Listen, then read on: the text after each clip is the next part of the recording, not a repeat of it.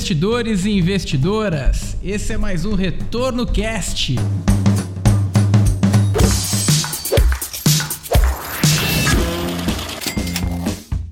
E hoje vamos falar das maiores bizarrices que aconteceu com a gente no mercado financeiro. Eu sou Felipe Vieira e eu já comprei um carro de leilão sem querer. Aqui é Lucas Paulini e eu já tomei um toco de 20% em uma aplicação. Aqui é o Danilo Ardengue e eu já comprei um fundo monoação. Aqui é Felipe Medeiros, eu já tomei toco de renda fixa e tive que ativar o FGC. Have you seen the menu here? Lot of options. Jonathan, listen to me. Jonathan, just walk away. Yeah, Jonathan. Walk away.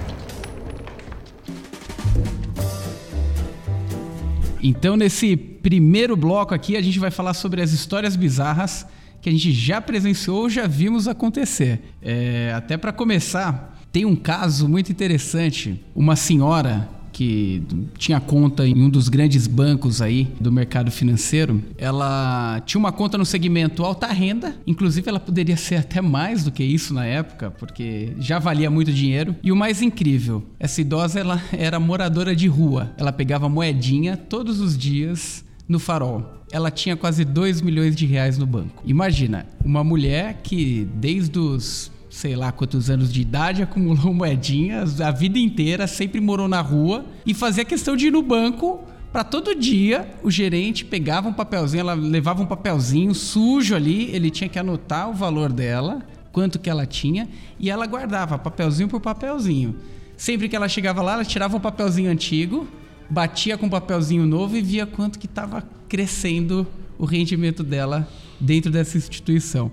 Quer dizer, o prazer dela era só acumular negócio. Que nem aquele, aquela série lá, Acumuladores, ela só queria mesmo era ver o número crescendo e tal, mas vivia numa situação bizonha, né? Que nem o seriado lá, né? Não sei se todo mundo que tá ouvindo já conhece, né?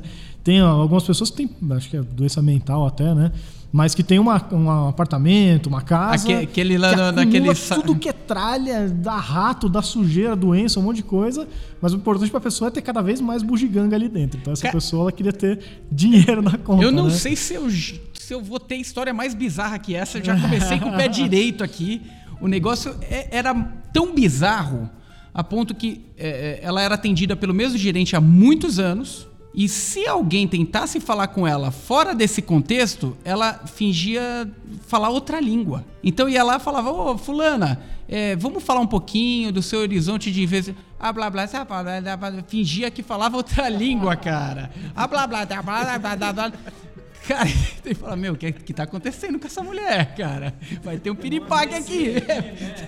Vai, vai ter um piripaque.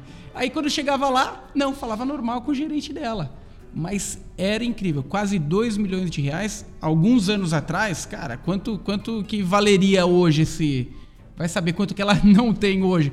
E, a- e ela tinha até uma família que não sabia que, que ela tinha esse dinheiro guardado. A pergunta que não quer calar é: como ela construiu essa fortuna? Foi no semáforo? Olha, eu não sei porque comigo ela falava. "Vai lá, badalá, babá." Mas é- essa é uma das histórias mais bizarras que eu já vi na vida e já presenciei. Você sabe dizer de curiosidade no que, que ela investia? Olha, eu, eu não me recordo, mas tinha uma parte em previdência. Então imagina quem tocava, quem gerenciava isso, o que não era tentador de entender. Ô, quem é seu beneficiário, né? Quem, quem- quem- quem- é o beneficiário da sua estratégia aí? Mas boa parte em previdência e previdência de renda fixa. É, é louco o que tem de história e, e poxa, você contou aí no caso de uma acumuladora, né? Tem caso também de história bizarra de quem na verdade é o contrário de acumular. É perder dinheiro. É o desacumulador. E- e- exatamente, que eu acho- esse eu acho que é o pior cenário possível, né? Então eu, eu- eu lembro de um cliente, é, ele na verdade era um outro especialista que cuidava do, do dinheiro dele, uma pessoa que eu conhecia, e ele, ele gostava muito de investir em bolsa. Só que ele investia num, num instrumento chamado mercado futuro. E esse cara era engraçado, porque o que acontecia? Ele todo santo dia ele ganhava 5 mil reais, 3 mil reais, 2 mil reais, uma, e, e era constante todo dia, só que ele operando ultra alavancado, com valor lá em cima. Só que acontecia? Esporadicamente, a cada três meses, ele perdia 300 mil reais, 400 mil reais. Então a gente até brincava que ele comia que nem pinto e cagava que nem elefante. ele ia comendo, ele, ele ia subindo de escadinha, ganhando, ganhando, ganhando. E quando perdia, não sobrava nada. Não, a, a, a gente ri, a gente ri aqui, mas ele, ele conseguiu tomar, eu acho que uns quatro tocos desse. Ele queimou mais de um milhão de reais. Bizarro, bizarro. Ele basicamente subia um degrau por dia de um prédio, aí a cada três, quatro meses ele pulava do prédio, né? Exatamente, exato. Não, é bizarro. Suicídio do investimento, né? Quer dizer, a- às vezes a- o, o negócio dele, o business dele não era nem o, o- o ganhar dinheiro, era o jogo, né? Quer dizer, essa, essa pessoa jogava no mercado financeiro, não é possível. Aliás, até falando desse negócio de torrar dinheiro, putz, até contextualizando, né? Aqui, pô, a gente tem. Eu, o Lucas e o Danilo, aí, um, quase. Cerca de uma década já de experiência. O Luiz tem até mais, tem umas duas décadas, né? Luiz, né? O Fe- Felipe Vieira, que eu fico chamando ele de Luiz, mas ele se apresenta como Felipe Vieira. É, então a gente conhece muita história e, infelizmente, a maior parte são histórias de desgraça, né? Mas uma que eu lembro bem, era um, era um cara que era maluco, assim, né? Ele, ele achava que tinha. E na verdade ele não é o único, né? Vocês vão ver muita gente aí no mercado que acha que existe uma- um método secreto que só algumas pessoas detêm esse método, escondem ali dentro de uma caixinha. É um método de simplesmente imprimir dinheiro, né? Você vai lá, desenvolve uma técnica de, de operar a bolsa, que você sai ganhando dinheiro infinito sem risco, né? É praticamente isso que ah, muita gente aí acredita. Tô dizendo que não tem gente que não ganha dinheiro em trade, tem sim, mas assim, é raridades, né? São ali cases bem únicos. E essa pessoa aí, curiosamente, achou que teve um dia que ele sentou na frente, diz ele, né? Ele baixou os dados do índice ali, do mini índice, do mini dólar e colocou no Excel e resolveu fazer um estudo. Então ele disse que virou a madrugada olhando assim, ah, se eu comprasse aqui, vendesse aqui, fazendo um estudo no Excel de o que, que aconteceria com o dinheiro dele. Então ele descobriu, né, nas palavras dele, um método que era infalível, que ele ia ficar multimilionário operando a bolsa. Ele pegou todo o dinheiro dele, que ele ganhou ali numa bonificação, né, é, na profissão dele, e era, acho que sei lá, uns 70, 80 mil reais. Né? Pegou todo esse dinheiro dele e botou na bolsa para fazer o trade. Eu acho assim que não durou. O Danilo aqui também estava junto na época. Acho que não durou três meses, né, Danilo? Não, foi bem menos que isso. É, acho que durou uns dois meses. O cara fritou, ele transformou lá os 80 mil reais em zero, né? Operando mini índice, mini dólar, operando no mercado futuro, né? Pô, terminou bem, terminou em zero, pô. Então, aí a gente falou. e assim, a gente alertava, cara, para com essa maluquice, né? Faz uma alocação de carteira, opera só com uma partezinha pequena do seu capital, né? Aí o cara, não, pô, mas eu sei o método e tal. E aí quando ele chegou nesse, nesse nível, a gente falou, pô, cara, tá vendo? A gente avisou, né? Então, mas pelo menos separou aí, né? Zerou e tal.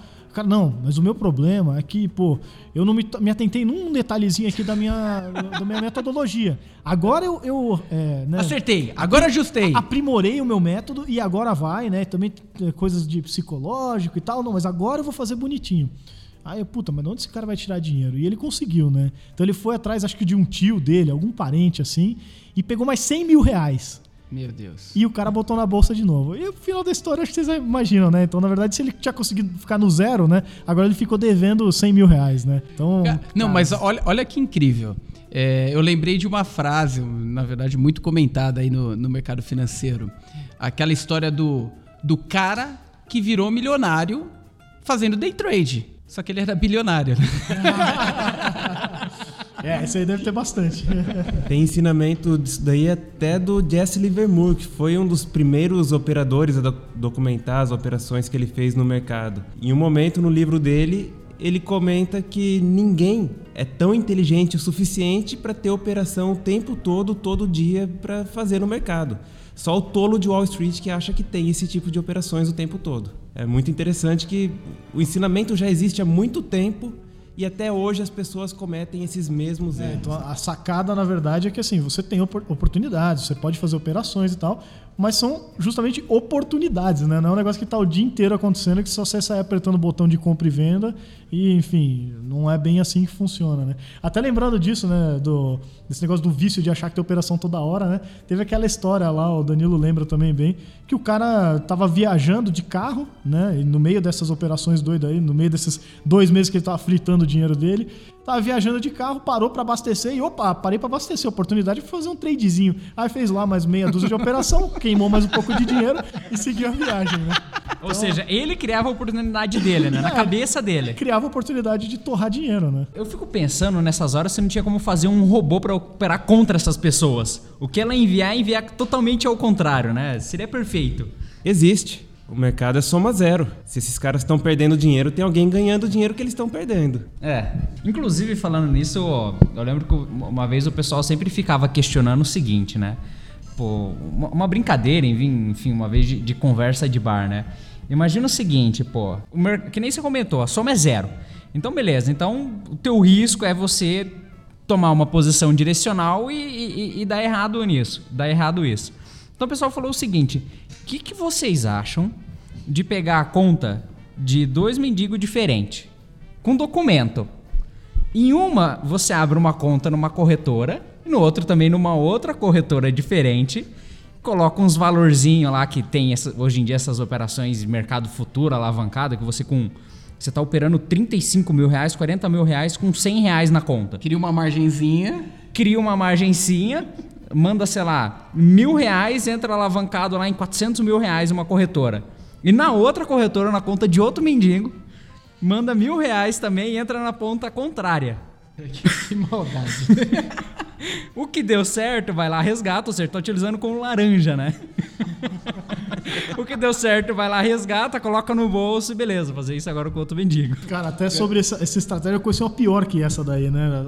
Um estagiário trabalhou com a gente há muito tempo atrás e ele inventou uma metodologia secreta também, infalível, que ele ia ficar rico. E ele fazia exatamente isso que você estava descrevendo do mendigo, só que na verdade não era o mendigo, era ele mesmo.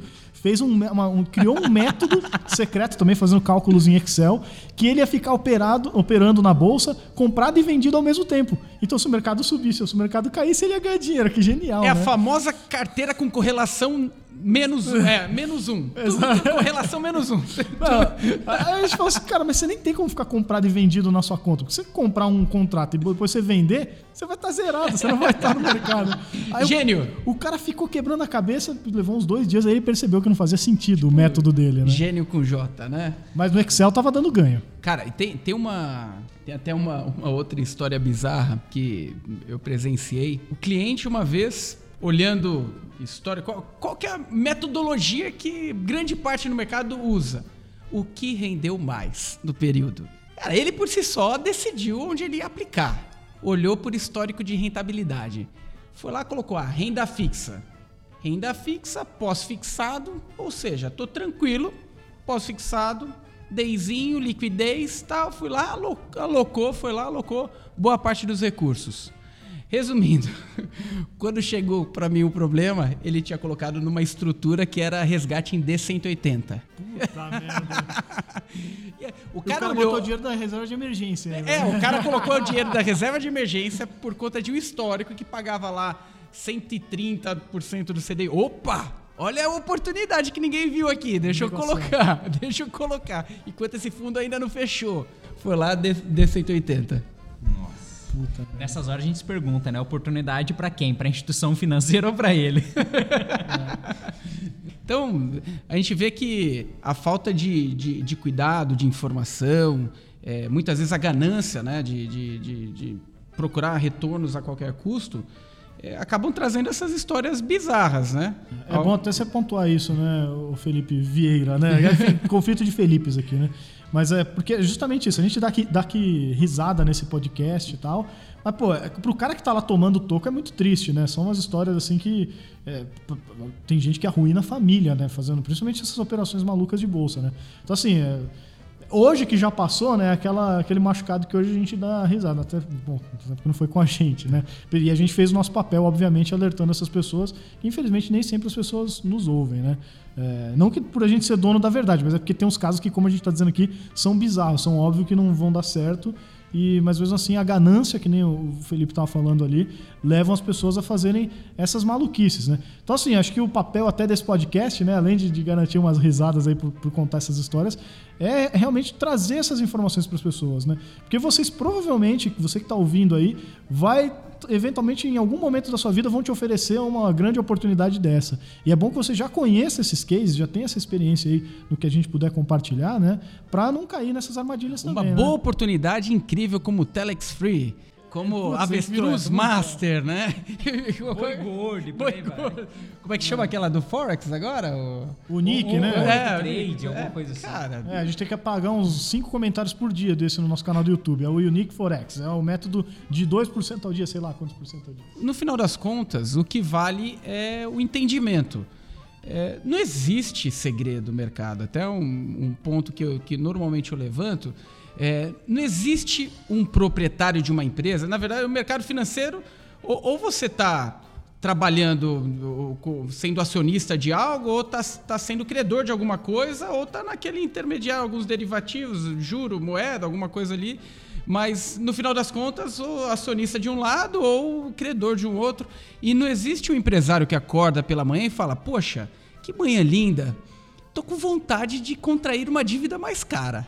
Olha, tô com vontade. Ou, ou você mesmo tá, tá ouvindo aí, acorda de manhã e fala: Poxa, é, tô com vontade de financiar um carro mais caro. Sei lá, eu tenho taxa de 0,5, tô afim de financiar a 2% ao mês.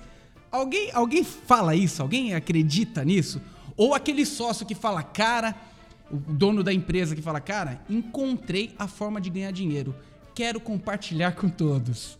Existe isso? Se não existe, não cai pegadinha. Não existe segredo. Não existe almoço grátis. É, mas é, é um bom ponto que vocês levantaram, que é bem a, a questão da ganância alinhado com a des- desinformação. Isso leva para as maiores cagadas e as mais inimagináveis possíveis. Então, assim, pessoal, pesquisa, ou, ou se conhece alguém que é referência, pergunta para essa pessoa que é refer- mas não tenta achar que você criou um método revolucionário e como assim ninguém mais viu e in- inclusive eu lembro no eu lembro no meu começo de, de mercado financeiro eu pensava o seguinte, meu, na minha cabeça eu inventei um método revolucionário, né? Eu pensei o seguinte, meu, tem um método que não tem como perder dinheiro. Não foi comprar e vender. Não, não, não, não foi isso. Bom, eu via lá o pessoal falando de dividendo, falando, nossa, é verdade, as empresas elas pagam um dividendo, né? Então eu posso comprar uma ação que o valor dela é de 50 reais, ela vai pagar o dividendo lá dela de, de 2 reais e 50 de 5 reais. Quando ela pagar, eu vendo ela de volta 50 reais, coloco 5 reais no meu bolso. E fico fazendo ação por ação que vai pagar dividendo. E ainda livre de imposto. E ainda livre de imposto. Falei, gênio! Como ninguém nunca pensou nisso? Incrível! Incrível! Depois, com o tempo que eu entrei no mercado financeiro, eu fui conhecer melhor, eu descobri que essa ação que vale 50 reais e pagou um dividendo de 5 reais, o valor dela não, ela não fica no valor de 50 reais e cai 5 reais na conta. O valor dela é ajustado, ela vai para 45 reais e os 5 reais acreditado na... Lá se foi lá a- minha mente brilhante ali desmoronando, falando, realmente não tem segredo. É, e isso não significa que a gente não tenha que consumir risco, é importante. A gente tem que contrair risco até nos momentos atuais aí, possivelmente taxa de juros em, em juros baixos aí durante um bom tempo aí pela frente. Contrair risco é importante, só que tudo bem mensurado, tudo bem equilibrado, com boa diversificação, com um bom especialista aí para te auxiliar aí nessas alocações. Isso é muito importante. Então, contrair risco não é ruim. É, é bom você contrair bons riscos para carteira. O ruim é achar que existe o pote de ouro ali que ninguém viu e só você viu. Aí você, possivelmente você vai perder. Inclusive, até linkando nisso, né? Hoje com a taxa Selic a 6% ao ano, é arriscado, na verdade, você não correr risco. Ou seja, se você não tomar risco, é, é aí que você está tomando um risco enorme que com certeza não vai rentabilizar quase nada o teu patrimônio. Cara, quer, quer uma outra história assim? É, só para a gente finalizar o bloco, é, de falta de conhecimento. E muitas vezes a pessoa que você acha que é o especialista pode não ser o especialista, tá ali para bater meta. É, eu peguei um caso que não faz muito tempo. é, a pessoa ela foi orientada pelo seu especialista na instituição financeira a tirar o dinheiro de um fundo de investimento e, contra, e, e contrair uma previdência. Só que o dinheiro todo foi para um PGBL PGBL é aquele lá que serve para para a gente ter ajustes na, na, no nosso imposto de renda, você tem um benefício com isso, mas o PGBL que foi feito não ajudou ele nisso, e no final das contas, PGBL, para quem não sabe, é quando você é, debita o imposto de renda, é sobre o valor total investido, não apenas sobre a rentabilidade. Então imagina como esse cara ficou feliz ao transferir a parte que estava em um fundo de investimento para uma previdência PGBL, quando que eu não, não sei na época, mas é, o menos ruim seria um VGBL ali, pelo menos somente sobre o rendimento, né? Acho que até sobre esse alerta, é só um último ponto, né, de, de que o Luiz falou, de tomar cuidado com essas coisas. É muito comum a gente estar tá vendo agora movimento de novo, porque a gente recebeu muita pergunta de IMAB, né? E, ah, o que, que é o fundo IMAB? O que, que é CTF de IMAB? Etc. Fundo de inflação. E a gente já viu esse filme várias vezes, né? Toda vez que os juros caem, né, que nem tá caindo a Selic, vem esse monte de pergunta de uma B pra gente, e a gente sabe por quê, porque os fundos estão subindo, né? Só que quando esses fundos sobem, aí o cliente lá na, no banco recebe lá aquele, aquele papelzinho impresso com a né, aquele histórico de rentabilidade. Poxa, o renda fixa rendendo isso? Renda Meu Deus! Rendendo né, uma fortuna, rendendo mais que ação, né? E aí a pessoa se ilude achando que né, tem um fundo sem risco rendendo muito. E na verdade, assim que os juros voltarem a subir, porque eles vão voltar uma hora ou outra, né? a gente está no Brasil, a gente ainda está indo numa fase é, de, de, de, crise e tal, de inflação baixa. A gente sabe que Brasil não é assim, né? Uma hora ou outra vai ter, até porque também é cíclico, né? Uma hora ou outra o juro vai voltar a subir. E quando o juro subir, esses fundos vão se desvalorizar. E essa galera toda tá achando que está entrando em renda fixa que rende horrores, vai tomar prejuízo, porque vai render negativo, né? Então é um alerta aí complementando isso que o Luiz, que o Felipe tinha colocado. O, né? o alerta ele vai inclusive para quem te apresenta algum produto de investimento, mostrando principalmente a rentabilidade do passado. Não é só no caso de fundos de inflação, IMA, mas fundos multimercado e vários outros fundos. Muitas pessoas apresentam o fundo mostrando que a rentabilidade do passado com certeza vai ser replicada no futuro. No caso do IMA é mais fácil, porque ele replica um índice. Nós sabemos que esse índice ele funciona enfim, ele é cíclico também, vai ter momentos que ele vai cair, vai ter momentos que ele vai subir. E as pessoas entram depois de longos períodos de alta, depois de 12, 18 meses de alta, depois de gerar um resultado de 30% no período de 12 meses. E é justamente talvez um dos piores momentos para entrar nesse tipo de investimento, que acaba criando efeito manada. A pessoa é, muitas vezes acaba virando um trader de fundo porque vai olhando a rentabilidade entra porque rendeu bem no passado, depois sai desse fundo, aí entra no outro que rendeu bem no passado e acaba que só escolhe investimento que não está indo bem, que sem consistência nenhuma. E sem olhar a tese de investimento do, do gestor, como que funciona a equipe, porque se você olhar historicamente, não são os mesmos fundos que são os melhores fundos quando você olha os 12 últimos meses. Então, tem sempre mudança. Então, ou você acredita na tese de investimento, ou você vai ser aquele cara que corre atrás do rabo. É, ah, aquele lá começou a render mais. Só que o prêmio, para quem entrou lá atrás, já foi. Você entrou lá, perdeu. Ah, não, aquele lá tá rendendo mais. Então deixa eu mudar desse e vou pro outro. O famoso trader de fundos, né? É, o trader de fundos. É, imagina o seguinte, tá, pessoal? Até para fazer uma analogia. É, imagina que você sabe que vai construir um shopping na esquina da tua casa. Poxa, se você tá sabendo disso e esse shopping ainda não foi construído, você vai aproveitar para comprar isso, que você sabe que o terreno tende a se valorizar, os terrenos ali naquela região. Agora, o que, que vai acontecer depois que o shopping for construído? Vai adiantar você comprar o terreno? Os terrenos já não se valorizaram, os imóveis por lá? A bolsa é a mesma coisa, é na expectativa. Primeiro você compra na expectativa que o valor está lá embaixo, obviamente algo que, que tende a ter um fundamento, que depois que o evento já foi, o bonde já passou, você já perdeu. Depois que o shopping já foi construído, o imóvel já está valorizado, já era valorização. Então, no mercado financeiro não é diferente. No, God! No, God, please, no! No! No! No! Histórias bizarras que já cometeram no início da carreira, erros que cometemos com a nossa própria estratégia. Aí tem que falar mesmo, né? É fácil ficar apontando o dedo pros outros, né? Olha, eu, eu, eu, vou comentar aquela, inclusive da, sobre a frase que eu falei no início, e não faz muito tempo, né? Eu, não tem a ver com investimento, mas tem a ver com bolso. Então dói no bolso, então vamos, vamos, vamos comentar, né? por, por uma indicação, eu comecei a olhar um- uma tela de leilão. Fui ver lá, ó, que legal, né? Como funciona isso? Não sei o quê. Fui lá, me cadastrei. Falei, ah, sei lá, tem, tem um carro aqui, deixa eu dar um lance aqui. Vamos ver o que, que vai dar. É, acreditando, pô, o carro valia muito mais do que o lance que eu ia dar. Mas no final das contas, eu acabei ficando com o carro.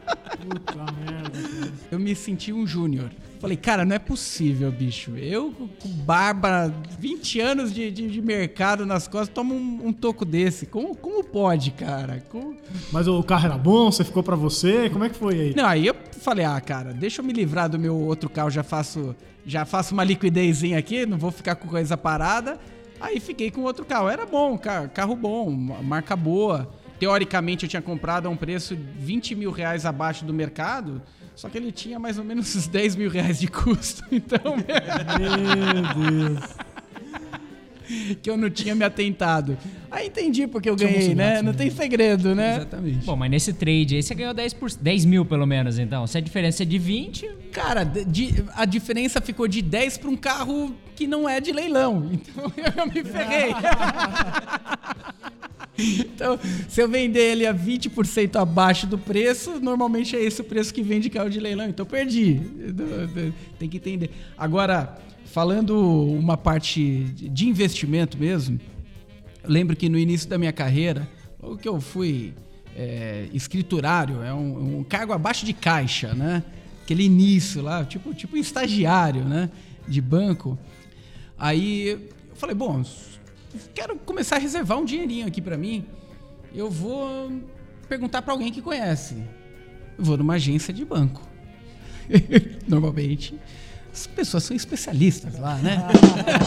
não existiu mais retorno na época, né? É, Exato, não, e você fala, cara, aonde eu invisto? Em banco, né?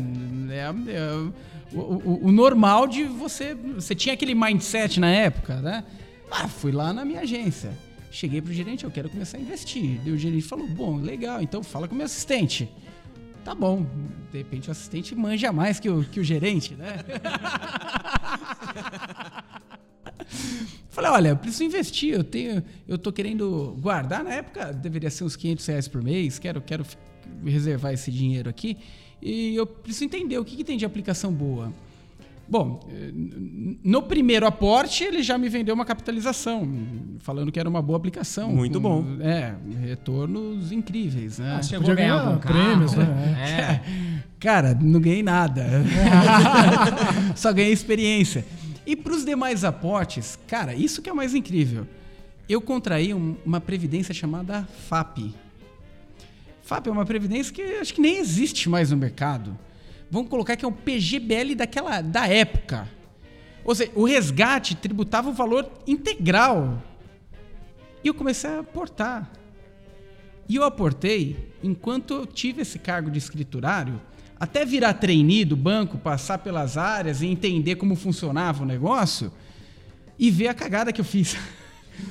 Resumindo, passei um ano e meio aportando dinheiro numa tal de uma FAP, que ao resgatar eu fui tributado integralmente, ou seja, não ganhei um real, taxa de administração lá em cima, ou seja, fiz as, as duas melhores aplicações da vida, né?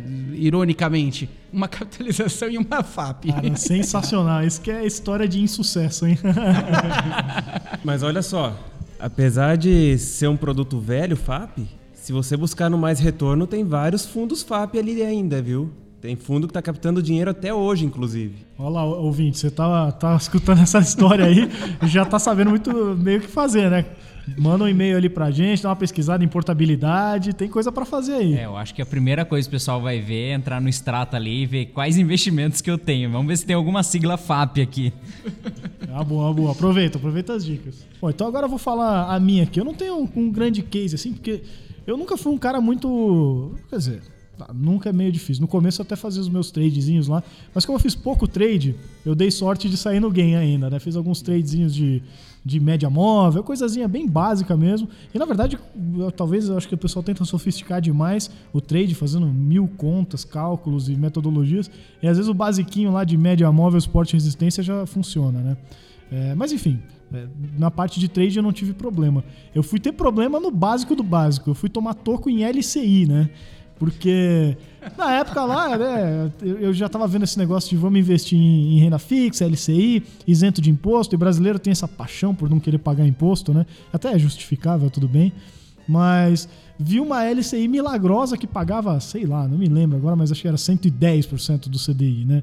Então, assim, para quem não tá acostumado, não tá habituado, né? É, geralmente o título isento ele não vai pagar muito mais que 100% do CDI, porque é, como é que eu vou falar isso de forma simples, né? Você tira o gross up, né? Você comparar ele com o título que tem imposto, ele já é mais vantajoso, né? Então, por exemplo, um- uma LCI que te dá 100% do CDI vai ser igual a um CDB que te dá 115, porque o CDB tem que pagar imposto e a LCI não. Mais ou menos isso, né? Mas eu fui lá e falei, meu Deus, investimento maravilhoso, 110 do CDI aqui, uma LCI maravilhosa, e fui lá e apliquei meu dinheiro, né? Não era muita coisa, pelo menos. Então, no final, o que aconteceu é que o banco entrou em intervenção do Banco Central. Tava dentro do FGC. É, tava dentro do FGC, né? Então eu tomei esse toco. Eu comprei lá achando que não tinha como perder dinheiro, afinal de contas era renda fixa. E tomei o toco, porque, assim, teve a parte boa, né? Pelo menos eu pude aprender como é que funciona o FGC, né? Na prática. E hoje fica mais fácil para explicar para o pessoal quando eles têm dúvida de, de como que funciona, o que, que é o FGC, né? Mas eu tive um azar porque geralmente o FGC ele é bem eficiente mesmo. Ele te paga em alguns dias depois que o Banco Central decide liquidar aquele banco emissor, né? Mas no meu caso eu dei azar, porque esse banco tinha uma- um grande empresário que queria comprar o banco, né? Então ele foi lá e falou: Olha, Banco Central, não liquida esse cara não que eu quero comprar. E aí ele fazia uma oferta, e aí não aceitava a oferta, depois ele fazia uma outra oferta. Nisso se desenrolou ali uns três meses e meio, até o Banco Central fi- finalmente falar assim: Olha, cara, você não vai comprar, já era, estamos liquidando, acabou. Assim que o Banco Central fez isso, em alguns dias ali o FGC pagou, né? Mas ainda bem que eu não precisava de liquidez, porque senão era três meses ali que eu imaginava que ia ter o dinheiro e não tinha, né? Então, assim, de toco que eu me lembro de bizarro foi mais isso. Né? E acho que o que é legal desse ponto também é que você investiu num, numa LCI dessa para ganhar quantos por cento a mais do CDI? É, esse é um ponto bem importante, né? Você pega lá 10% a mais do CDI. O CDI já não é grandes coisas. 10% do CDI, né? Tomei um baita risco. Na verdade, eu era bem inexperiente, nem fui olhar o rating da, da- do banco, né?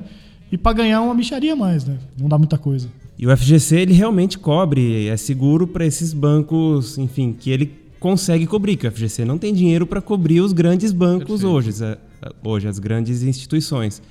E, e até tem um ponto bem importante do FGC para deixar todos cientes, ninguém te fala isso, tá? Presta muita atenção. O FGC ele cobre 250 mil reais por CPF, por instituição financeira. E institui- instituição financeira não é por banco. Existem grupos bancários que têm mais de um banco dentro. Então, por exemplo, o Banco Pan faz parte da instituição financeira da Caixa Econômica. É, você, se você investir 250 mil em um e 250 mil em outro, você está coberto somente em 250 mil, não é 500 mil.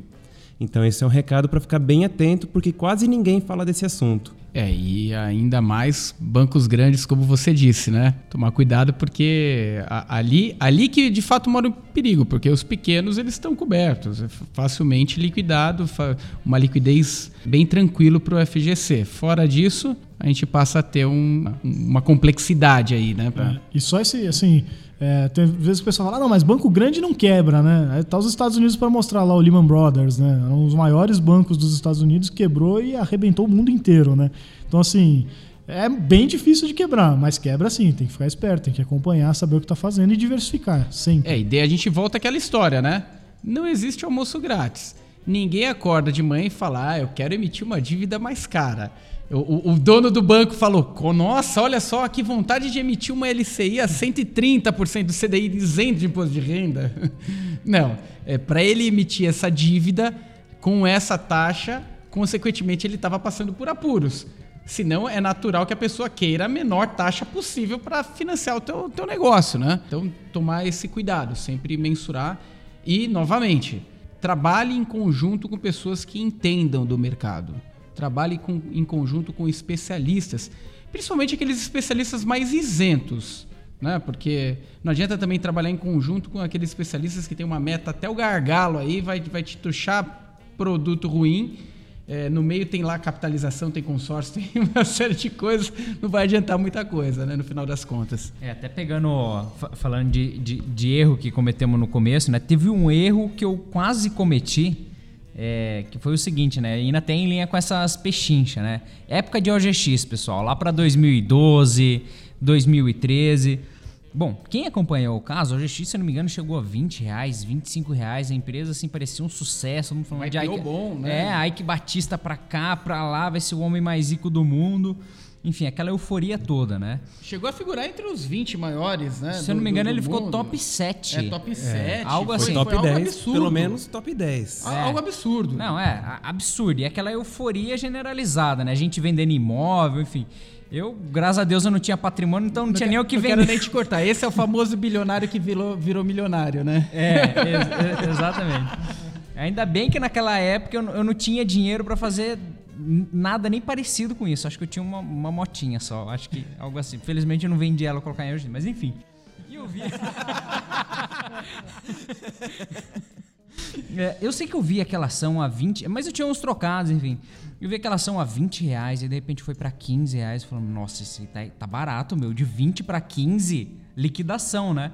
E de repente foi pra 10 reais. Eu, meu Deus do céu, eu vou comprar. Me segura, eu vou comprar. De repente foi pra 5 reais, aí eu comecei a estranhar. Falei, opa, como que a ação tá caindo tanto assim? Acho que eu não quero comprar, não. Quer, quer, quer livre isso.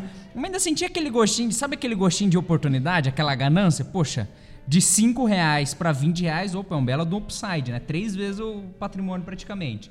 E depois foi para 2 reais, foi para 1 um real e aquilo acabou virando mico. Mas ainda bem que eu não entrei, mas foi um erro, assim, que. Assim, eu sei que é erros do começo que a gente praticou, mas esse foi um erro que eu quase cometi, que é o da pechincha. A mão coçou no home broker, né? Nossa, Você sabe o home broker...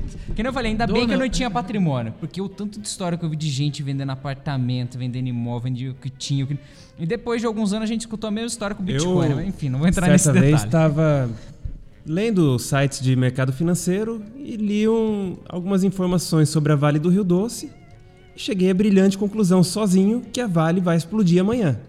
Porque ninguém está sabendo disso e a Vale descobriu alguma coisa nova e amanhã a Vale vai explodir. Não me lembro dos motivos da época. Pronto, preciso comprar ações da Vale. Como que eu faço? Era cliente de um grande banco, fui no meu banco ali no, no home broker, no, no internet banking, como que eu compro ações? Não achei, não tinha home broker no, no internet banking na época. E aí, droga, e agora? O que, que eu faço? Ah, tem fundo, fundo. Pô, fundo de ações da Vale do Rio Doce. Genial, é, é esse o fundo que eu preciso. Fui lá e comprei esse fundo de ações, investi nesse fundo de ações. Mal sabia eu que eu estava comprando um fundo monoação, esse fundo só comprava ações da Vale do Rio Doce e cobrava 3% de ADM ao ano só para fazer isso. só para fazer isso. E a minha liquidez do fundo era D mais 3.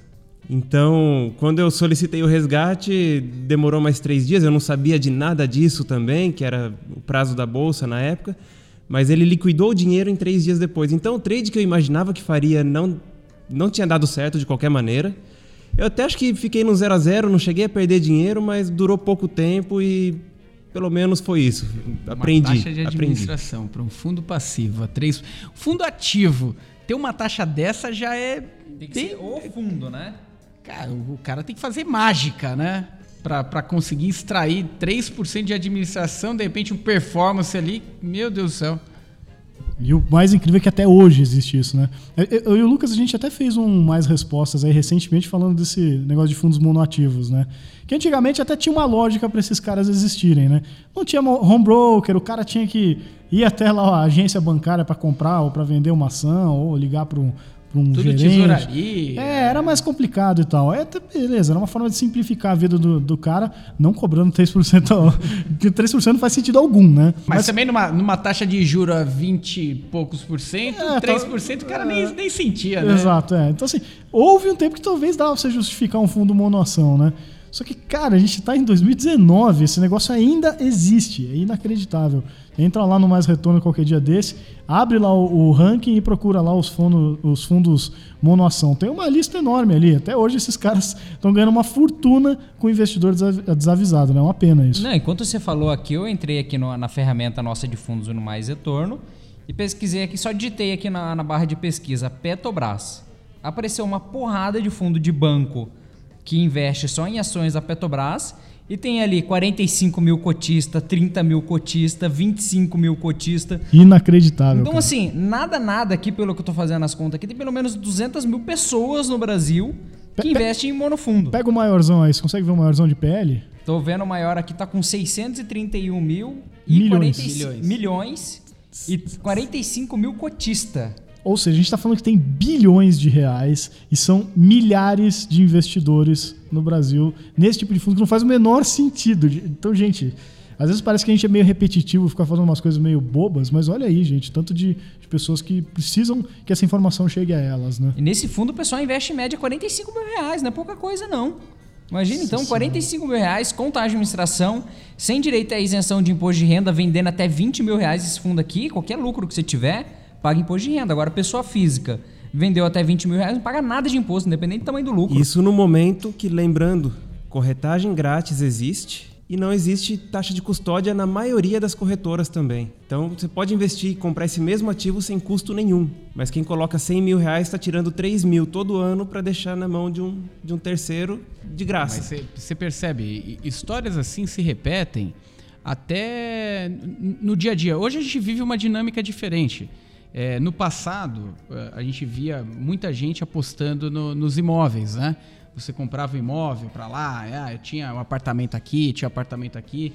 Todo mundo contava com a renda que aquilo lá gerava, mas ninguém contava quando ele ficava desalugado, né? Quanto aquilo lá gerava de custo, quando aquilo lá gerava. E hoje, cara, com, com esse boom de fundos imobiliários, é, você encontra aí alternativas muito mais viáveis, muito mais líquidas, muito mais eficientes, com pessoas que de fato são gestores do negócio, diversificado, alta liquidez.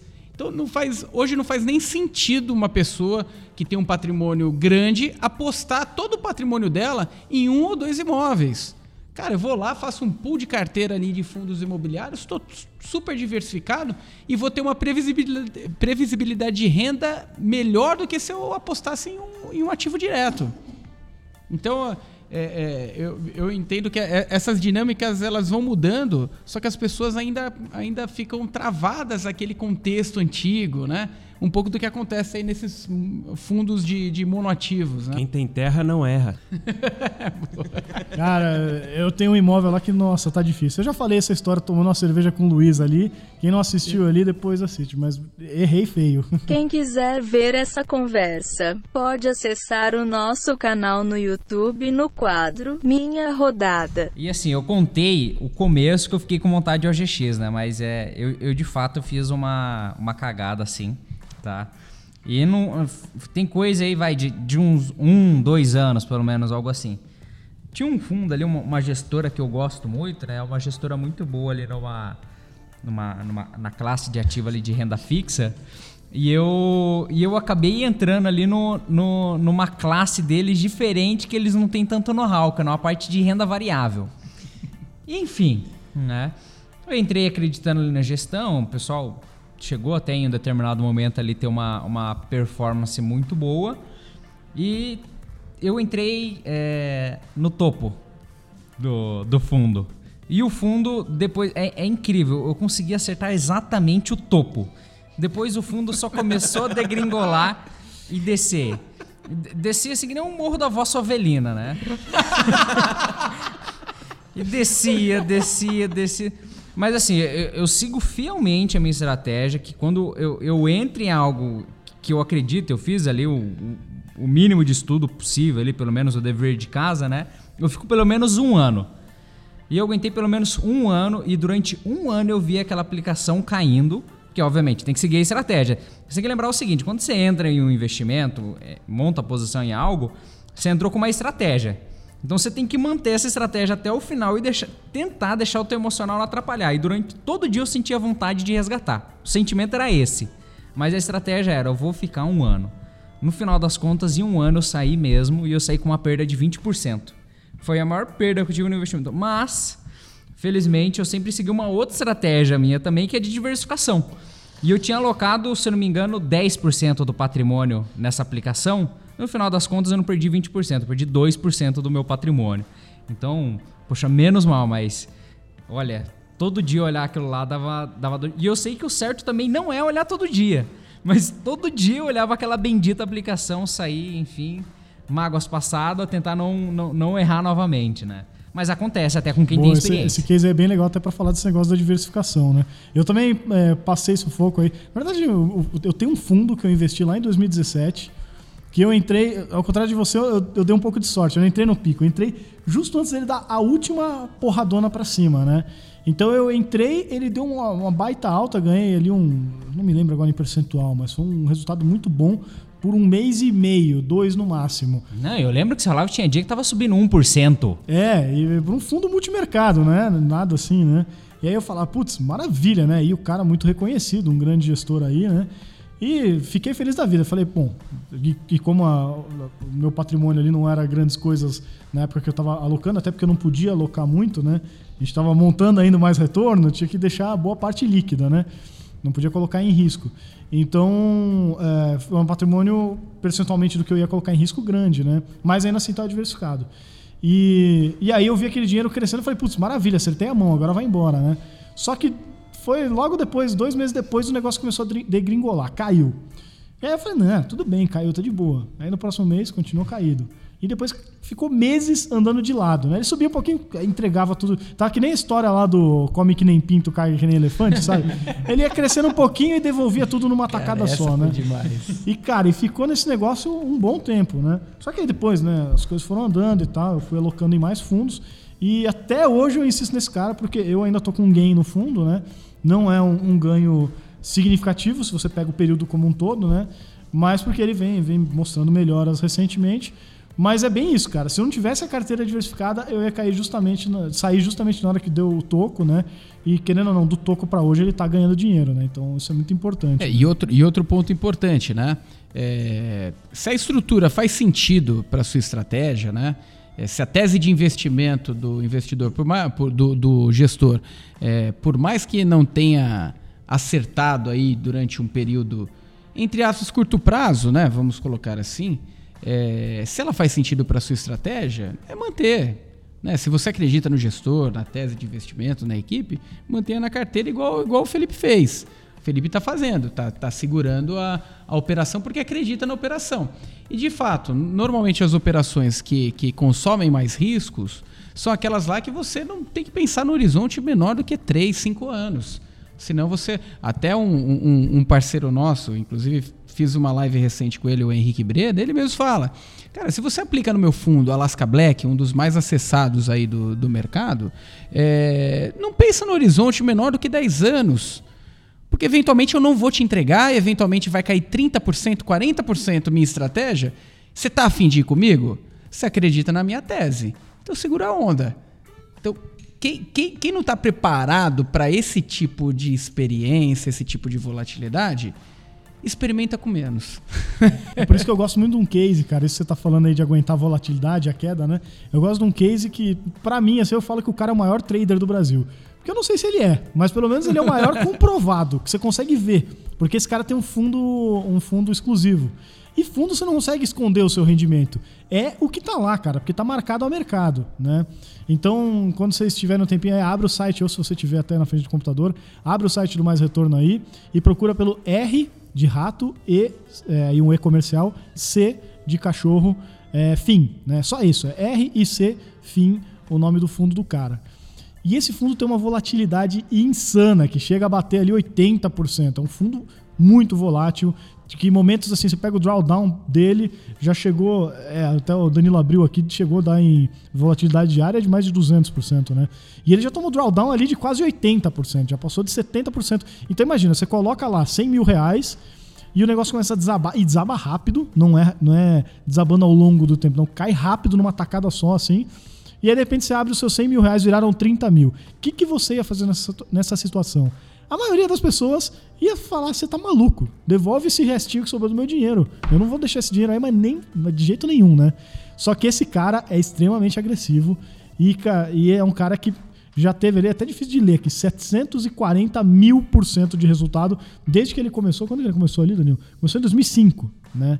Então, assim, é legal você olha, no Mais Retorno tem todas essas informações, né? Você consegue ver que o gráfico de rentabilidade do cara é insano, esmagou o Ibovespa, né? Ao longo desses anos. Ibovespa olha- parece CDI. Parece o CDI, é, é, fica vergonhoso ali, né? E se você olha o gráfico de, de patrimônio dele, que aí você vê que tem duas linhas, né? Você tem a linha, aqui no Mais Retorno, a linha azul, verde, que a gente sempre di- discute aqui que cor que é essa, né? É, que é o patrimônio que o cara ainda tem no, no fundo, e o, o- a linha preta é o patrimônio que ele aplicou. Só que nesse caso aqui, o patrimônio que ele aplicou tá negativo. Porque o que, aconteceu?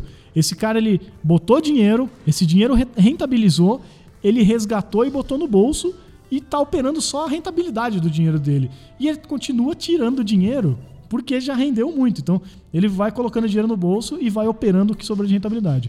O resultado é que esse cara hoje, né, no dia que a gente está gravando aqui, ainda tem 9 milhões de reais no fundo exclusivo dele, mas ele já tirou mais de 130 milhões de reais. Esse cara já criou, e ele começou, se eu não me engano, vai ali no comecinho, se eu não me engano, ele começou com 10 milhões de reais.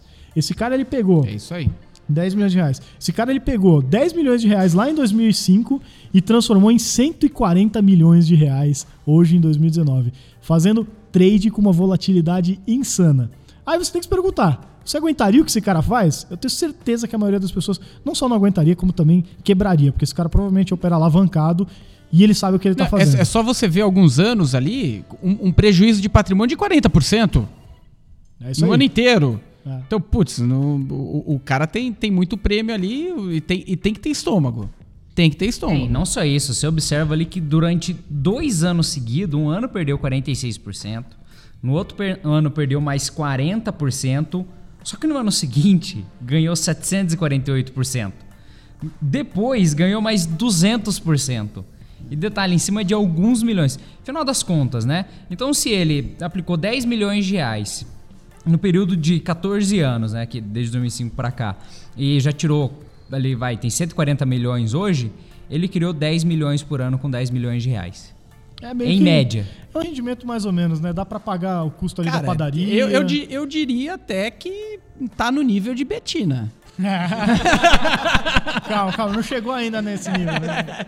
Quem sabe um dia, né? Tá ali, viu? Tá ali. Ele pau a pau com a Betina ali, bicho. E não tem essa de fingir trade, não. Não precisa nem de nota corretagem. Fundo, meu, é marcação a mercado. Não, tem Não, essa. mas a Betina é melhor, porque virou, fez dois virar um milhão. Ele começou com 10 milhões. É verdade. Começou é. no modo easy. É, já roubou no jogo já. Vai, Will! Will! Vai, Will! Will, você está maluco? Para enquanto está ganhando!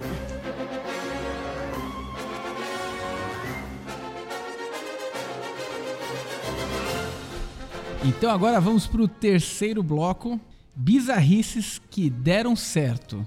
Vou te dizer que não são, não são temas muito comuns, né? As bizarrices que derem certo. No- Normalmente as bizarrices dão errado, né? Mas eu tenho um caso, inclusive a gente estava comentando aqui no- nos bastidores. é, eu tinha até esquecido desse case. O Lucas que me lembrou desse case falou: Cara, aquilo lá é incrível. É um cliente meu que multimilionário, multimilionário. Do nada ele percebeu, chegou pra ele alguma coisa, eu não me recordo o início da história, se al- alguém deu a pista pra ele, a dica pra ele, eu vi alguma coisa de oportunidade e uma importação de container da China de insufilme, insufilme pra cá, vidro geral. Cara, não tinha nada a ver com o ramo do cara, nada a ver. Mas ele achou aquilo lá interessante e tal. Começou a ir em algumas lojas. Ô, quanto tá o preço do insufilme? Ela 10 vezes mais, mais caro que o preço da- de trazer o insufilme no container. Ah, foi lá no outro, 10 vezes mais caro. Outro, 15 vezes mais caro. Falou, cara, eu vou fechar um lote de insufilme aqui, trazer. O cara foi lá, meteu uma grana ali, trouxe o primeiro container de, de insufilme. Pegou o telefone, começou a vender insufilme. Quer dizer, em uma semana vendeu um, um, um- um lote inteiro lá, de uma carga inteira ali, de um container inteiro de insufilme. O cara falou, bom, 10 vezes mais para um container, que trabalho eu tive? Comprar um negócio na internet, pagar, fazer um câmbio aqui, pagar o negócio, e chegou aqui eu faço a venda, venda por telefone. Já que eu tenho um produto mais barato, eu só ligo e vendo. O cara começou a fazer isso. Eu, eu não acreditava quando ele contava a história, porque ele tinha muito dinheiro. E ele não começou com muito dinheiro, ele começou com um pouquinho. Ele tinha muito dinheiro, o cara era multimilionário.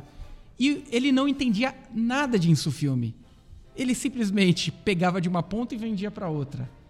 Cara, essa foi uma das histórias mais bizarras que eu já vi que, que deram certo. Normalmente a pessoa que arrisca, ah, tô afim de abrir aquele negócio lá que dá dinheiro. Normalmente essa pessoa se ferra, né? Cara, deu muito Olha, certo. o cara arbitrando no mercado de insufilmes. É isso. Cara, é exatamente isso. Não, eu, eu fico pensando se eu compro um container de insufilme, né? E não consigo vender isso e depois minha esposa fala: o que, que a gente vai fazer com tudo isso de insufilme? Ferrou, né? coloca no espelho, coloca na mesa, coloca. Imagina, o container inteiro de insufilme não guarda nem em casa. Não, não, não cabe nem, nem, no- nem no apartamento. Agora, alguém que conhece mais alguma história aí de sucesso com bizarrice, né? Olha, eu vou te falar que tem, tem mais uma aqui. Tem que ser do cara mais vivido mesmo. É. né? Cara, eu tenho mais uma. Essa também foi, foi bem bizarra, cara, porque é, em um dado momento, depois eu, eu conto, no decorrer da história, eu conto o ano, pra não, é, não contar as cenas do- dos próximos capítulos, vocês já adivinharem o que aconteceu. É, o cara chegou, o me- mercado andava relativamente bem, razoável, é, não tinha uma expectativa diferente da, daquilo, um crescimento razoável. E um cliente é, que tinha um, um- um bom dinheiro chegou querendo operar um banco vendido, né? Operar descoberto um banco vendido. Ele não tinha aquelas ações, ele não estava vendendo as ações, ele ia operar vendido. Eu falei, bom, é, você nunca operou vendido. Que, que- Ele já tinha operado comprado? não, comprado sim, mas não, não fazia parte do dia a dia. Cara, de onde você tirou isso que você quer operar vendido, né? Ele, não, é que um amigo meu, fulano de tal, falou que eu posso operar assim porque vai acontecer isso e essa ação vai cair. Deu, cara, eu vou te contar que as histórias assim normalmente não terminam bem. Fica de amigo, né? Maravilhoso. É, não, eu falei lá, o cara que me entregou a pizza falou que. Cara, vamos entender melhor. Meu, será que é isso mesmo? Não, ele já entrou, já tá operando, ele já disse que já, já tá ganhando dinheiro. Eu falei, ganhando dinheiro? Tá. Cara, ao invés de você entrar com isso tudo, esse, esse fôlego todo, essa vontade toda, por que você não entra com pouco? Testa, cara. Não, é de muita confiança, o cara sabe. Falei, ah, de repente o cara tem de fato uma informação privilegiada aqui, mas eu ainda com aquele meu espírito, né, de cara, toma cuidado, de ajudar o investidor, né? Olha, hum, olha bem onde você está se metendo. É, ainda consegui convencer o cara a operar um pouquinho menos, né, do, do vendido. Mas resumo da, da história. É, A bizarrice não foi nem o que deu certo, porque deu certo a operação que ele fez. A bizarrice foi porque não deu certo pelo motivo que ele achou que daria. É que era 2008 e rolou aquela questão do subprime, cara. Então o mercado todo veio abaixo. Então numa lapada só, o cara colocou mais de 20% aí de resultado em um curto espaço de tempo. E eu fiquei com cara de tacho. Mais ou menos, né? Porque eu falei, cara, não foi pelos motivos que você me justificou. Sabe aquele jogador de sinuca que não canta o buraco? Né? foi esse, né? Bem esse. E ainda você fez ele ganhar menos dinheiro do que ele ganharia, né? Cara, isso isso aí, ele, ele por um bom tempo ficou me cozinhando aí a orelha. Mas a gente até vê aqui que, pô, você conseguiu selecionar duas coisas bizarras que deram certo. Ou seja, ali no meio do choro e ranger de dente a gente conseguiu achar duas. Mas assim, pessoal, a falta de informação, né? E, e a ganância normalmente leva ao contrário. Tanto é que, pô, coloca aí que 50 minutos a gente falou de histórias que deram errado. E no finalzinho a gente conseguiu achar duas bizarrices que deram certo. Então, assim, pesquisa, toma cuidado. Não existe mágica. É, cuidado também com, com, com muito as histórias de sucesso, porque ninguém conta os tombos que tomou, né? Cuidado com, com algumas empresas aí de mercado que vendem as coisas mais absurdas, relatórios mais absurdos, que é possível ganhar muito dinheiro no curtíssimo prazo, etc e tal. Tomar muito cuidado com isso. Entendendo que muitas vezes isso aí é, é mais atiça mais um, a, parte do cérebro jogador do que na verdade a, aquela parte lá de investidor, né? Aquele que você acaba tomando, tem que tomar cuidado aí com, com a sua par- parcela aí de investimentos. E uma coisa que normalmente eu falo é o que machuca mais para o investidor? Dobrar o patrimônio ou perder o patrimônio? Normalmente, machuca mais não. Na verdade, o que impacta mais na vida de investidor? Dobrar o patrimô- patrimônio ou perder o patrimônio? Se você dobra o patrimônio, você normalmente teria acesso às mesmas coisas, talvez com mais intensidade. Mas se você perde o patrimônio, que diferença isso aí faria na tua vida? Então toma cuidado, não adianta a gente meter o pé no acelerador, querer ficar rico no mercado financeiro e essa ganância trazer a possibilidade de você perder tudo. É, e muitas dessas histórias não acabam só na perda de dinheiro, né? Ex- existem histórias trágicas aí com a família da pessoa, porque não é o investidor sozinho que perde dinheiro. Em vários casos ele perde o dinheiro da família, o dinheiro do, da esposa, dos filhos, dinheiro que é o futuro das pessoas que ele é o responsável. Então, muito cuidado mesmo, gente, que é, o Warren Buffett até já falava das três regras dele do investimento. A primeira regra é nunca perder dinheiro. E a segunda regra é sempre se lembrar da primeira regra. Eu tinha falado três, né? Mas era só duas mesmo. Foi para descontrair, né? É.